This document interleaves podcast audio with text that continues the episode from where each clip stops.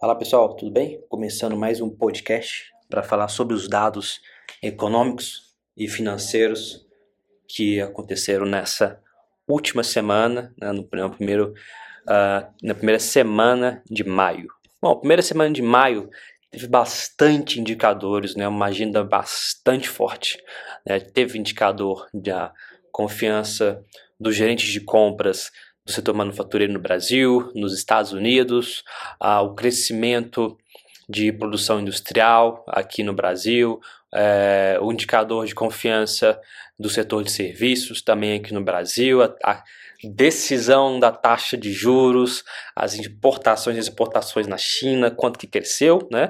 A balança comercial ah, teve também a quantidade de emissão de moeda no governo, do governo chinês, a, a inflação também do governo chinês, teve também, enfim, uma porrada de indicadores que eu poderia ficar falando, é, que são, são, os mais importantes, mas a gente teve também um que chamou bastante atenção lá nos Estados Unidos, né, que é a taxa de pessoas que não têm emprego e vão buscar auxílio, né?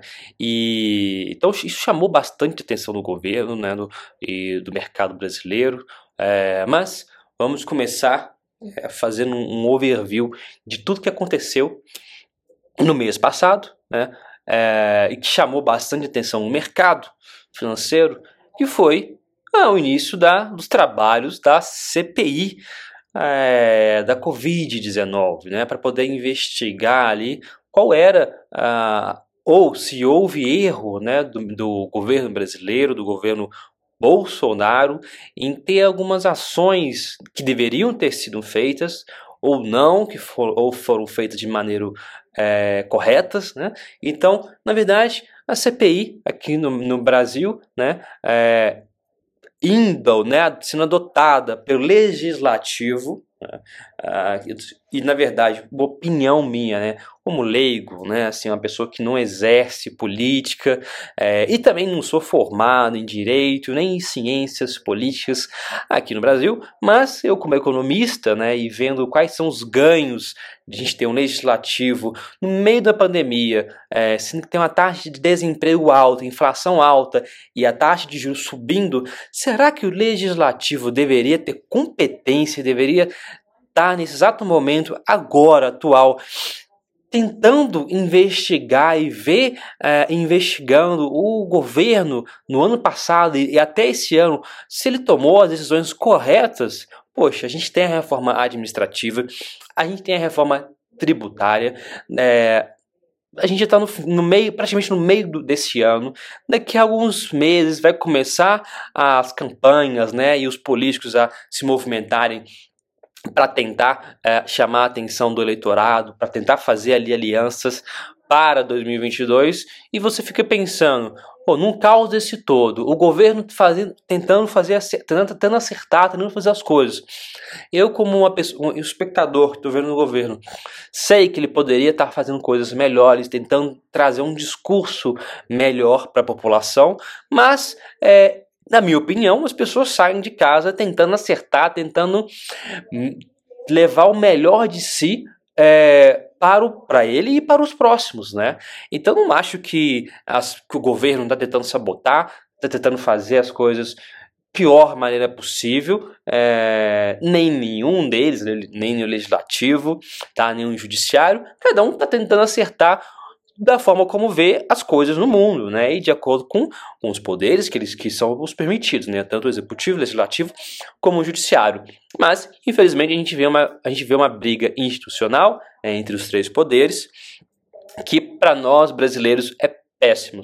É, então, infelizmente, uh, o mercado foi bastante volátil aí nos últimos 45 dias, muito por conta disso, por conta de uma onda, né, aumentos de mortes, aumentos de novos casos é, e uh, uma CPI também, onde a gente também deveria estar olhando para a reforma administrativa e a reforma tributária ao mesmo tempo, né? Isso deveria estar andando, isso deveria estar sendo discutido com a sociedade, porque isso é uma coisa que, de, que deve ser executado o mais rápido possível para a gente que tenha redução no déficit público e que a gente tenha ao mesmo tempo um melhor ambiente competitivo para a gente conseguir trazer novos investimentos e investidores aqui no Brasil. É, mas, já falei bastante na minha opinião, agora vamos aos dados. Né? De certo modo, o indicador aqui de confiança do setor manufatureiro no Brasil, ele veio a 52,3, o que demonstra uma confiança. Ah, quando a gente olha este indicador lá nos Estados Unidos, ele veio acima né, do que veio no mês anterior, de 60,5. Uh, quando a gente olha as transações internacionais nos Estados Unidos, vê um déficit de 74,4 bilhões no, no mês. Quando a gente vê um indicador de ordens de produção, veio um pouco abaixo do que o mercado queria, o mercado queria 1,3, veio um crescimento de 1,1. Uh, ah, quando a gente vê, a, e esse indicador foi um indicador que chamou bastante atenção, que foi, na minha opinião, que foi a, um indicador de produção é, no mercado brasileiro. O mercado imaginava ter uma queda de 3,5, pois bem, veio uma queda de 2,4. Tá? Então, é, parece que veio uma surpresa de 1,1 né? Um crescimento, uma, uma surpresa positiva de 1,1. Então significa que o mercado, a produção, é, não caiu tanto como o mercado imaginava. Pô, mas é algo negativo? Cai sim, mas cair menos é melhor ainda, né? É uma coisa, é uma coisa interessantíssima isso. Ah, e quando a gente olha o indicador lá nos Estados Unidos para o setor não manufatureiro, né, ou, ou, seja, o setor de serviços, veio um pouco acima do que o mercado imaginava. O mercado imaginava é, desculpa, veio um pouco abaixo. O mercado imaginava 64,3, é, esse, esse indicador veio 62,7. Então o serviço está indo forte, o, o, o mercado manufatureiro também está vindo forte lá nos Estados Unidos, muito por conta da reabertura, muito por conta da vacinação. Então a vacinação é uma coisa que temos que é, acelerar de todo modo no, no Brasil. É, eu acho que o legislativo deveria estar olhando para isso e como ajudar a aumentar o número de vacinas é, né, em, disponibilidade aqui para nós brasileiros, para que a gente consiga reabrir de fato a economia uh, e que a gente consiga sim ter indicadores de confiança altos. O nosso indicador vem em 52, lá nos Estados Unidos já está 60, uma, ou seja, uma expansão muito mais forte do que aqui. Então isso é muito importante para quê? Para que a gente consiga recuperar a economia, a gente consiga recuperar os, os, as pessoas que estão desempregadas voltarem a trabalhar o número de empresas aumente também é, e consiga aumentar o número de ofertas de trabalho. Isso é extremamente importante. Ainda falando sobre mercado internacional, a gente vê é, o indicador de pessoas sem emprego pedindo né, ajuda nacional veio, o mercado imaginava que deveria ter uma, uma, pedida de 54 mil pessoas, ele veio abaixo, o indicador veio de 498 mil. Então, o mercado ficou positivo, ficou alegre, até subiu nesse dia. É, quando a gente olha, aí ainda falando sobre o mercado estrangeiro, a gente viu, a gente viu que... Uh, o, a China está financiando ali é, literalmente praticamente 2.250 milhões de pessoas. Ah, o crescimento de M2 de moeda lá na China veio de 9,3, mas acima do que o PIB cresce, né? Isso é uma coisa interessante. Ah, então, porque então, é uma política fiscal, né? Isso aqui, né? Impressão, imprimir, vamos imprimir dinheiro e vamos colocar ali para gerar na economia. É, quando a gente olha também o, o índice de preço dos produtores, né, inflação para os produtores, ele veio a 6,6%, tá? uma inflação aí para os produtores alto. Quando a gente vê para o consumidor, a gente olha uma, um índice muito baixo, né, que, eu, que, eu, que eu até desconfio, que é de 1%, né, acho que não tem como ser tão baixo assim, né, tá tudo, tudo alto, os commodities, é, não sei, acho que a China está é, manipulando este dado, né?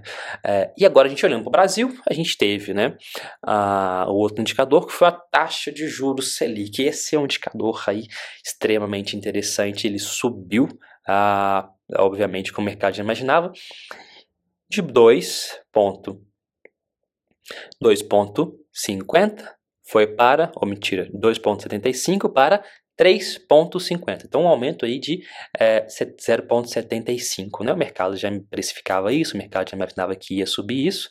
É, por, próximos, por próximas é, reuniões, o, o mercado e, e, o Banco Central já anunciou que vai ter aumento na mesma magnitude. Né? Então, é, nada de novo. O, o, na minha visão, o Banco Central está olhando sim mais para a inflação, está querendo, é, mas ele tem um certo receio em aumentar a, na simetria de informação, porque a gente está na pandemia, pode ser que depois tenha uma terceira onda, é um aumento do número de casos, ou, ou, ou uma nova cepa, isso pode afetar a atividade econômica a inflação. Então, muito, como a gente tem muita incerteza, o Banco Central falou assim, vamos aumentar a zero, na próxima reunião 0,75, Vamos aguardar mais informação na economia. É, isso como é que afeta os nossos investimentos? De certo modo, é, o, o real era usado como estratégia para proteger, proteger as carteiras dos investidores internacionais às oscilações dos outros mercados emergentes. Então as pessoas vendiam real e compravam dólar, né? É, uma, eles faziam essa aposta, né? É, que o real ia cair frente ao dólar.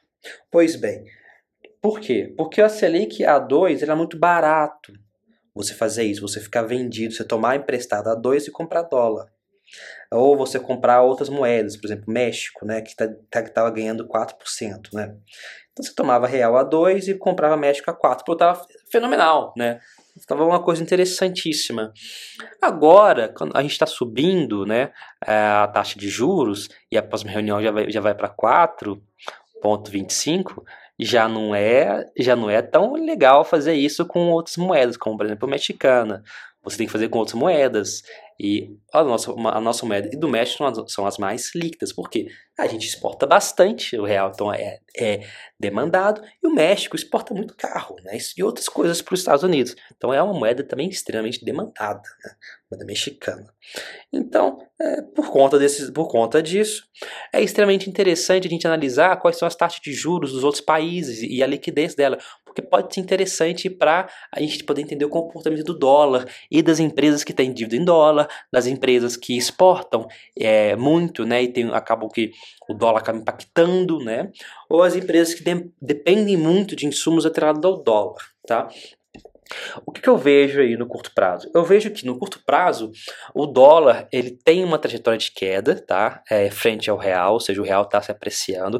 E isso não é mentira, já, já na sexta, é a sexta semana que isso está acontecendo. E se você for olhar no meu último pod, nos meus últimos podcasts, eu já vinha falando sobre isso, que o dólar a 5,60, 5,50 ele fica cada vez mais distante.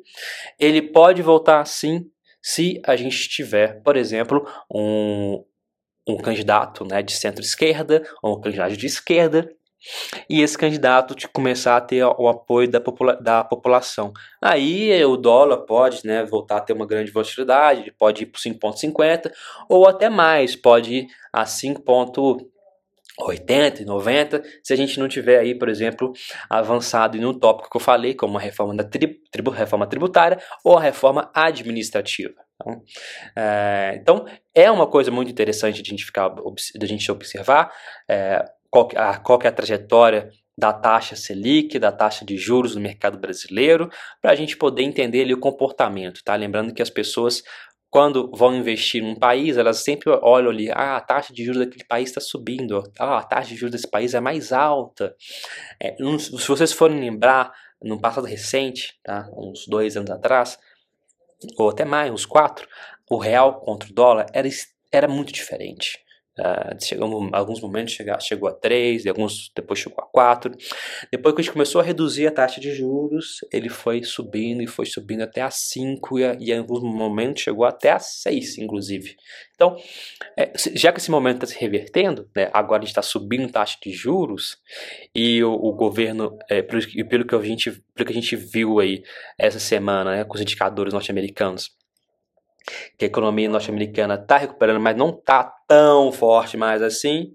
É, olhando para alguns indicadores, por exemplo, que vai impactar a inflação, a gente vê que tem um espaço muito bom para a gente conseguir aí ter uma apreciação do real. Lembrando que o real também foi uma das moedas que mais depreciou aí nos últimos é, 24 meses, tá? É uma das mais que mais depreciou. Então, é, tem tudo aí para o real ser uma das queridinhas do portfólio de investidores, mas precisa, né, fechando o ponto com a política, a gente faça a reforma administrativa, a gente reduza o gasto público, melhore o ambiente de negócio. A tributários é uma dos negócios? Sim. Existe mais? Com certeza. Mas a gente tem que fazer. Uh, e quem sabe, né? É, a gente consiga aí. Quem, hoje a reforma previdenciária não é um problema, mas no futuro vai ser. Então a gente tem que já começar a pensar, poxa, quais são os gastos que vão, sub, que vão explodir nos próximos, é, nos próximos anos e tentar não esperar chegar último, os últimos momentos ali de o mercado ficar perder, é, perder a razão, o mercado ficar eufórico e querer resolver tudo ali no, no, mesmo dia, porque não vai acontecer. Então a gente tem que ser uma discussão prévia. Então, sempre bom a gente pensar quem são aí os políticos que é, tem essa ideia do mercado liberal, uma, uma, uma ideia de que os, uh, os indivíduos são melhores alocadores da sua renda do que o, do que o governo. A gente for parar para observar, é, todos, os, uh, todos os serviços públicos brasileiros é, têm um, um, número de reclamação altíssima da população. Uh, e a gente continua ainda apoiando os políticos que querem uh, ter medidas populistas, né, aumentando os gastos públicos para tentar resolver isso. Mas se o governo ele é sustentado por nós, os serviços públicos são sustentados por nós, pagantes, pagadores de impostos, porque será que não seria melhor a gente ter uh, ter essa renda, esses, esses, tributos na nossa mão e a gente escolher como consumir, é, se você quer ir num hospital A, B ou C, ou se você quer consumir, enfim, uma educação A ou B ou C, é, no, no, no, fundo, no fundo, todo mundo está pagando por todos os serviços públicos. Nada no Brasil, nada no Brasil é de graça. Tudo sai do nosso bolso. Só que a gente tem que observar qual é a qualidade, qual é o custo e o benefício disso. Tem que, temos que começar a rever isso. Tá? Então, é, essa é mais uma opinião minha sobre, sobre política, é, que acaba impactando, óbvio, o preço das ações. Então, na minha visão, uh, taticamente falando, é, não ficaria comprado é, em, em, em, dólar contra o real, para quem já me, já me escuta, já, já venho falando, pessoal, muita calma em mandar capital para fora nesse momento, tá? Muita calma. E ainda continuo com, com essa observação, muita calma. É, é bom observar papéis e cases de investimentos bastante específicos, bastante vantajosos, tá? Muito mais do que aqui no mercado brasileiro, tá? É, para compensar essa depreciação cambial que você vai ter quando for, for trazer o capital para dentro. É, para a bolsa agora, pessoal, é, subir juros não necessariamente é algo negativo para a bolsa. Por quê? Geralmente demonstra que a atividade econômica está tendo uma demanda acima do que o mercado está conseguindo entregar, acima do que a oferta de produtos e de serviços consegue estar disponível. Tá? Então acaba que há uma pressão de preços, então o Banco Central vai lá e aumenta a inflação para poder ajudar a controlar. Só que a gente está tendo uma coisa muito desigual e é uma opinião minha como economista, é, que acaba afetando aí as posições táticas de alocação de, de capital em ações, tá?